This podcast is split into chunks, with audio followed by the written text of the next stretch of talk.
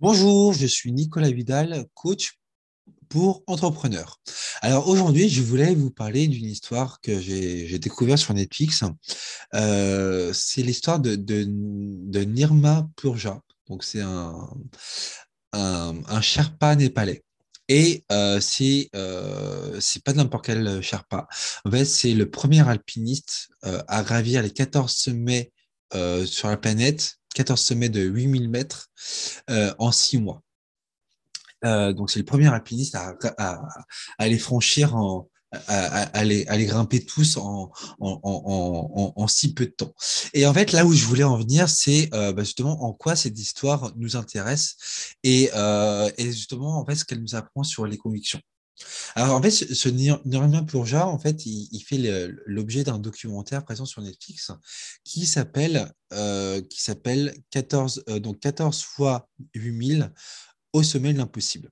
Et en fait, je l'ai vu il y a quelques jours et je vous assure, je me suis pris une gifle, mais une, gifle, mais énormissime. C'était une histoire complètement dingue. En fait, en fait, l'histoire part du principe que les Sherpas népalais en fait, sont connus pour vous aider, euh, pour euh, enfin, aider les, Occidentaux principalement à euh, grimper les sommets enneigés du, du, Népal, enfin en tout cas les, grands sommets. Mais ils ne sont pas forcément connus individuellement pour une capacité particulière. Et pourtant, pourtant en fait, justement, c'est des gens qui ont une condition physique quand même assez extraordinaire. Et, en, cela, ils sont au même niveau que des grimpeurs occidentaux dont on peut parler très facilement. Euh, et et en, ça, il y a une, vraie, une vraie, forme d'injustice. Et euh, parce que justement, sur la scène internationale, en fait, ils, ils sont absents, ils sont, euh, ils sont invisibles. Et il y a un, il y a un Sherpa népalais, donc de son nom Nirma Purja, qui, qui a décidé de, de, voir les choses autrement et qui a décidé de renverser les codes. Et il, a, il renverse l'école justement via ce documentaire, donc 14 euh, fois 8000 euh, au sommet de l'impossible. Et euh, en fait, son objectif, c'est de propulser les Sherpas népalais sur le vent de la scène. donc, en fait, ce qu'il a fait, c'est qu'il a euh, pour, le, pour, pour, ce documentaire, il a euh, rassemblé autour de lui quatre autres Sherpas, donc qui ont tous des, des, conditions physiques extraordinaires. Et, euh, et l'objectif, c'était de grimper ces, 8, ces, ces 14 sommets en, donc, qui font plus de, plus de 8000 mètres hein, d'altitude, donc c'est quand même énorme, en six mois.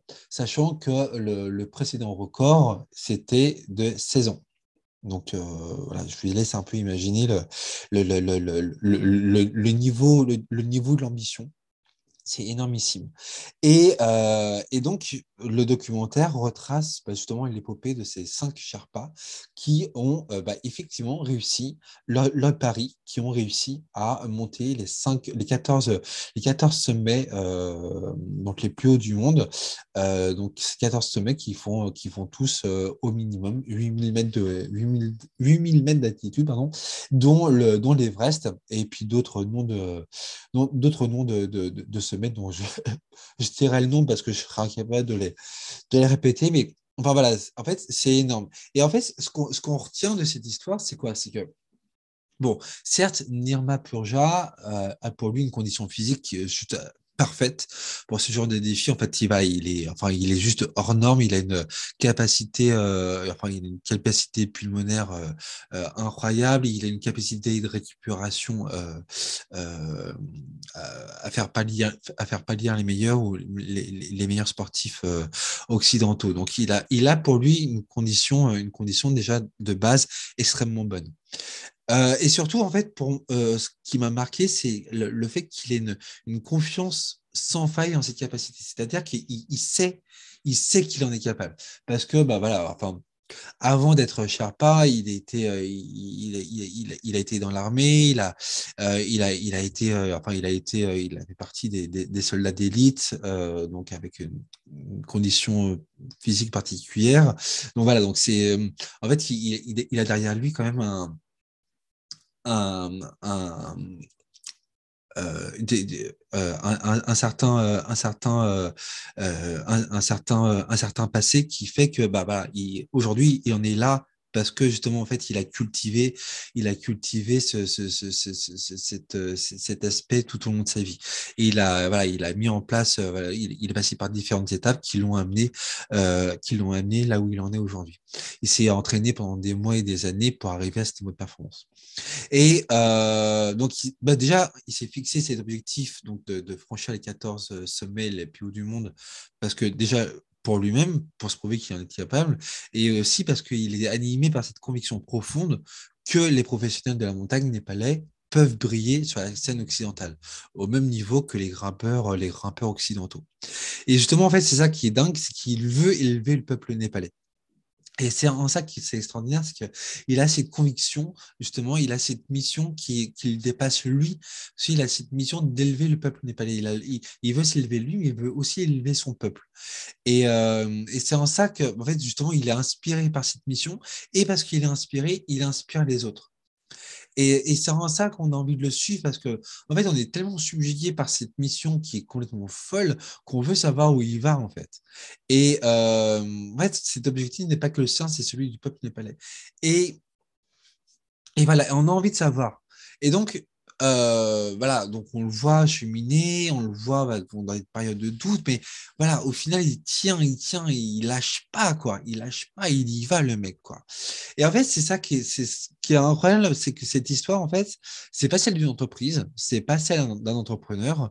Euh, pourtant, pourtant, cette histoire reste un merveilleux exemple de storytelling inspirationnel dans le sens où on est touché, on est secoué, on est inspiré et on, est emmené loin dans un voyage qui nous, fait rêver, qui nous, un voyage qui, est fait de rêve, qui est fait d'inspiration, qui est fait d'espoir. Et en fait, là où, je trouve que c'est intéressant et que ça rejoint un petit peu le monde de l'entrepreneuriat, c'est que justement, moi, je crois profondément euh, à la communication inspirante et au fait d'inspirer les utilisateurs cibles. Et euh, moi, je suis convaincu qu'en arrivant à, inspirer les utilisateurs cibles, bah, on, peut être transformé en, prospect. Euh, parce que justement, en fait, cet aspect, cet aspect d'inspiration est, plus fort que tout, en fait, parce que c'est la, la vraie communication, mais de la communication vraiment euh, intense, c'est de la communication authentique, sincère, en fait. Et il n'y a rien de, de, de, a rien de, de de travesti là-dedans en fait. Euh, voilà, c'est ça, c'était ça, c'était en, ça que voilà que je trouvais que l'histoire était géniale. Et vraiment, je vous recommande de regarder la série sur Netflix. Donc les 14, 14 x 8, les sommets de l'impossible. Euh, l'histoire de Nima, Nima Purja, un, un, un, Sherpa népalais qui, euh, qui défend la cause des, Népalais, qui veut élever le peuple népalais euh, sur le devant de la scène internationale et montrer que les Népalais sont autant capables, voire même plus capables que les grimpeurs occidentaux. Et vraiment, je trouve ça génial. Et en termes de storytelling pour, pour, pour les entrepreneurs, je trouve que c'est hyper inspirant. Et voilà, je serais ravi d'en discuter avec vous plus en détail. Vous pouvez me suivre sur nicolas-vidal.com, nicolas-vidal.com. Voilà, je vous dis à très vite. Ciao, ciao.